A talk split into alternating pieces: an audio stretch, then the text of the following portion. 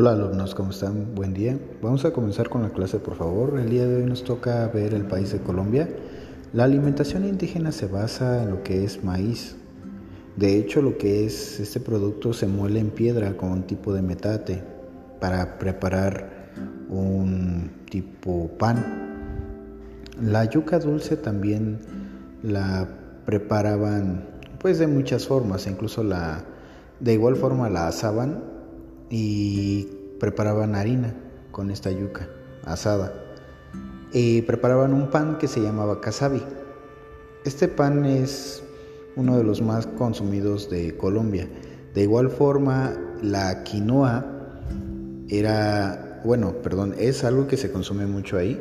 E incluso si ustedes hacen un poquito de memoria, la quinoa es algo que ha estado presente últimamente en nuestro pues en nuestra gastronomía.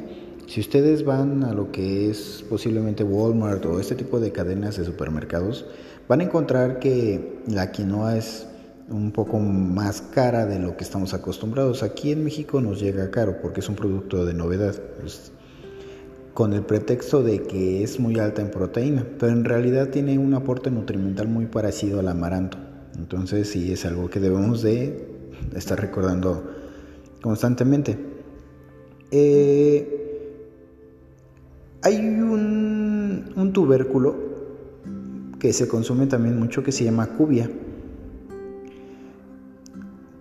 que se pone a hervir y se consume pues con gran frecuencia.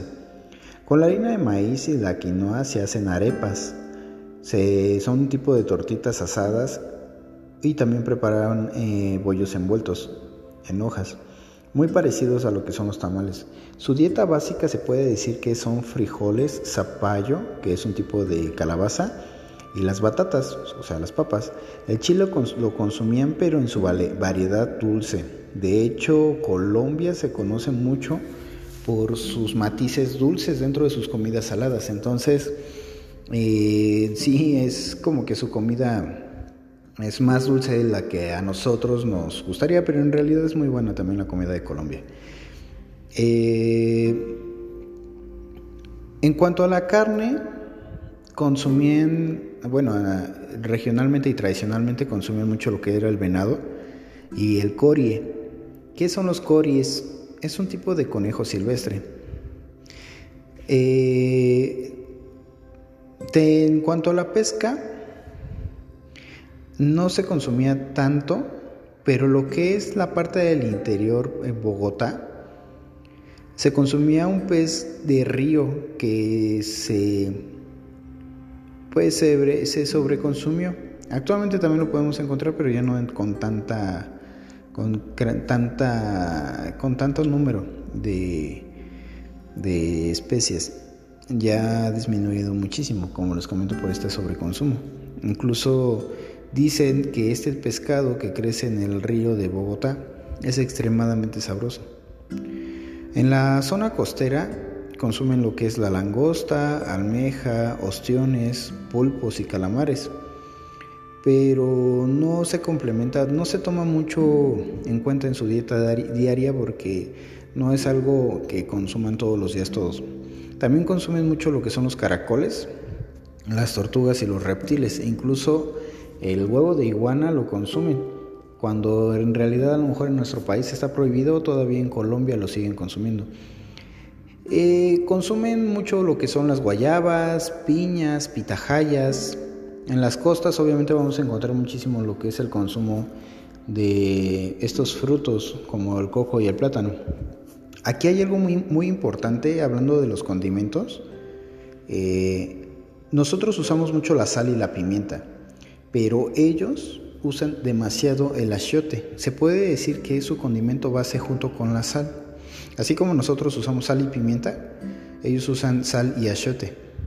Entonces lo consumen en abundancia, no lo limitan mucho. En las zonas que no tenían sal, incluso algunos, eh, lo que hacían las personas era orinar en vasijas y las dejaban en el sol. de tal forma que todo lo que era el líquido de la orina se evaporaba y lo único que quedaba en la vasija eran los minerales, o sea, la sal. Y esta sal la utilizaban como granos de sal para condimentar sus alimentos. Existen mercados y el sistema de compra y venta era el trueque, no existiendo ningún tipo de moneda.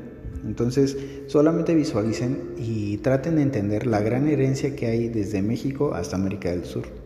¿Sale? El sistema del trueque o el mercado tipo por demanda del trueque era algo que no nada más era de México. La República de Colombia es el único país de Sudamérica cuyas costas son bañadas al oeste por el Océano Pacífico, al norte por el Mar Caribe y además de tener fronteras con cinco países, Panamá al norte, Venezuela y Brasil al este, Perú y Ecuador al sur. Entonces, simplemente Colombia realmente es una tierra muy fértil, muy fértil. Hay una cantidad enorme de vegetación, de flora y fauna. Ahorita yo les comenté unos tipos de proteínas nada más que consumen, pero en, realidad son vastísimos en cuanto a sus alimentos. Eh, Colombia se encuentra en la cuenca que forma el río de Amazonas y el Orinoco, lo que hace que ésta sea eminentemente tropical. Existe una gran producción agrícola que constituye la base económica nacional, principalmente en lo que se refiere a, las exportaciones de unos productos muy importantes, como es el café, las flores, el plátano. ¿Sale? Su capital, Bogotá, está poblada por más de 6 millones de habitantes, o sea, chicos, es muchísimo. Y se destaca en importancia ciudades como Medellín, Cali, Cartagena, Santa Marta, Barraquilla y La Guajira. Sus orígenes realmente eh, son como, lo hemos estado hablando en varios países, habitada por tribus indígenas, por las que hay incluso evidencias que existen hasta el día de hoy. Se hablan muchísimas lenguas aborígenes en pequeños grupos étnicos. Estas culturas se remontan a hace más de 10.000 años antes de Cristo. O sea, es muchísimo tiempo que ya están en el territorio. Destacándose principalmente los chipchas, que habitan en las altiplanicies de las cordilleras orientales, que se dedicaban a la agricultura y se distinguieron por su arte en la orfebrería y la cerámica. Sucede que a finales del siglo XV y principios del siglo XVI llegaron los primeros exploradores al terreno, pero lejos de nada más ser españoles, también llegaron italianos. Estos españoles e italianos ayudaron a fundar las ciudades más importantes que tenemos en Colombia. Como tal, en Santa, Santa Marta fue fundada en 1525, Cartagena en 1533 y Bogotá en 1538. Todos los, los exploradores, los conquistadores y otras migraciones ayudaron a hacer una mezcla racial y cultural muy interesante. Incluso hay notas o hay evidencias de que sus orígenes tienen mezclas africanas también. Es algo que la comida o las tradiciones de África vamos a ver que están muy presentes en lo que es Colombia. Aquí también se distinguen diferentes zonas de riquezas naturales. En la costa del Pacífico, eh, Buenaventura, Guapi, Tumaco, hay abundancia de pescados y mariscos, base de la alimentación autóctona junto al plátano y otras frutas tropicales. En la zona de Antioquía y Viejo Caldas, los paisas comen diariamente frijoles, arepas y mazamorras. Y es precisamente estas tierras donde se produce el mejor café del mundo. Se dice que el mejor café del mundo es colombiano. En realidad, eh, quiero hacerles ver que esto es algo muy ambiguo, que puede ser un poco exagerado. En realidad, el café de toda Latinoamérica es excelente es muy bueno. Cada uno es distinto del uno del otro. Es como si ustedes me preguntaran del café de Chiapas al de Oaxaca, incluso el de Veracruz. ¿Sale? Son distintos. O sea, el café de lo que es toda América Latina es excelente. Incluso el café cubano, a pesar de que es muy amargo, es bastante bueno. Entonces, decir o tener el atrevimiento de que decir que en Colombia se produce el mejor café del mundo, pues es algo que solamente realmente un experto cafetero puede, pues, nos puede orientar en ese tema. La región de las Amazonias es una gran parte que está cubierta por selva virgen, habitada por tribus salvajes o semisalvajes. Esto es importante saberlo porque incluso en las Amazonas o en la Amazonia, las etnias o las tribus salvajes e incluso suelen ser caníbales. Hay una parte de las Amazonas que está totalmente inexplorada, por eso se le llama selvas vírgenes. ¿Sale? Aquí dentro de lo que son estas selvas se produce mucho lo que es la caña de azúcar. ¿Sale? En la cuenca de Orinoco se destaca, por su inmensa vegetación apta para la cría de ganado. La República de Colombia es conocida en el mundo entero por su inigualable calidad y cantidad de una de las esmeraldas, eh, bueno, de las esmeraldas de todo el mundo. Hay algo que debemos de recordar. Cada país, al menos en América Latina, eh, tiene una piedra preciosa que lo caracteriza.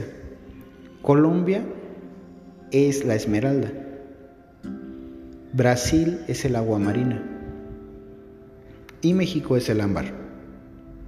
¿Sale? Entonces, es un dato que a lo mejor no nos compete a nosotros como gastrónomos, pero sí, eh, pues sí, se, sí resulta interesante. Cerca en Colombia, retomando lo que es Colombia, chicos, cerca del 90% de las esmeraldas provienen de Colombia. El 90% de todas las esmeraldas de todo el mundo. O sea, visualicen esa cantidad de esmeralda. O sea, quiere decir que Colombia es muy rico en todos aspectos. Incluso Colombia también es conocido por ser propietarios de una flor exótica por excelencia, que es la orquídea. Simplemente en Colombia existen más de 3.000 variedades de esta planta, o esta flor, mejor dicho. 3.000 variedades. A lo mejor cuando nosotros nada más conocemos la negra, blanca, amarilla o, violeta, ellos nos opacan con sus 3.000 variedades más. No podemos dejar de mencionar su increíble producción y variedades de plátanos. Eh, esto es algo que mm, toca un tema un poco delicado debido a que incluso en estas áreas productoras de plátanos pues se han encontrado datos o se han encontrado evidencias que también son eh, plantaciones para lo que es la pues la cocaína se han encontrado laboratorios. Entonces, algo que debemos de saber es de que Colombia se conoce mucho por su problema con el narcotráfico. Pero no todo es bueno y no todo es malo. ¿A qué voy? Gracias al narcotráfico, eh, las personas han este, construido hospitales, escuelas, han este, zonas urbanas para que puedan habitar a lo mejor ciertas poblaciones lo que quiero que entiendan es de que, eh, pues sí, a lo mejor puede ser un país que es muy rico, que tiene mucha cultura culinaria por la gran extensión en cuanto a, pues a las mezclas culturales que les acabo de explicar hace un momento, pero la parte del narcotráfico es algo muy delicado, que sí es importante dentro de lo que es Colombia, es parte de su economía, eso es todo, es parte de su economía pero es una economía un poco, mm, no es, no es que sea inestable, sino que no es de vida. Hay muchísima muerte detrás de todo lo que es eh, la producción de cocaína y este tipo de drogas. Ustedes yo creo que saben a varios personajes mm, que se han dedicado a lo que es el narcotráfico que provienen de Colombia. ¿De acuerdo? Eh, ¿Qué otra cosa podemos Mm, platicar. Creo que nos toca platicar un poco más de lo que son sus platillos típicos. Varias regiones, según la región del país. Es así como encontramos las arepas que platicábamos al principio. Eh, también vamos a encontrar mucho lo que son eh, las tortas de harina de maíz, los tamales, eh, que se hacen a base de hoja de plátano también. El concoloco, que es una mezcla de arroz con coco el sancocho, que es a base de yuca, plátano verde, papa, mazorca y maíz tierno y carne previamente salada. La bebida preferida que vamos a encontrar eh, lo que es Colombia es un licor a base de caña de azúcar que no se puede encontrar de diferentes calidades y marcas. Se sirve acompañado de soda, con agua, jugo de limón o se prepara con el llamado canelazo, que es un trago que se sirve caliente acompañado de aguardiente y coñac o incluso ron. a esto que está caliente se le añade una raja de canela. Entonces es una bebida muy intensa. De los tallos de la yuca se produce otra bebida alcohólica que se conoce como los guarapos. Es una bebida de alto grado de alcohol que también puede ser derivada de lo que son algunas frutas debido a la fermentación. Incluso se le puede simplemente añadir lo que es caña de azúcar para que ayude más la fermentación y tenga otras características la, pues la bebida. El colombiano es muy aficionado a preparar sus propios refrescos, pero quiero que entiendan que lo que me refiero yo como refrescos son las aguas frescas, lo que son para nosotros. O sea, esas aguas de, Jamaica, de horchata, típicas, los colombianos les llaman refrescos y las preparan de aguacate, guanábana, guayaba, papaya, naidi, piña, socoromo, orojo, guarapo, hay muchísimos, muchísimos ingredientes con los cuales pueden preparar sus refrescos, como ellos les dicen. La cocina colombiana es sabrosa y, como les decía, es una mezcla indígena. Tiene un toque africano, un toque caribeño con matices españoles e italianos. Es por eso que la fusión de la comida de Colombia es tan interesante, no es como que algo tan fácil de, de ubicar. Realmente la cocina colombiana sí necesita mucha oportunidad, se necesita como que, no oportunidad, pero sí se necesita probar varias veces para que le encontremos el gusto, por lo que les comento de que están acostumbrados a comer cosas dulces y, y saladas a la vez, pero con notas más presentes en lo dulce. Entonces, eso es lo que me refiero, que tenemos que darle una gran oportunidad a lo que es este pues la comida de Colombia. ¿Sale? La cocina colombiana presenta una gran variedad de asados, entre los cuales pueden ser quizás los la barriga asada.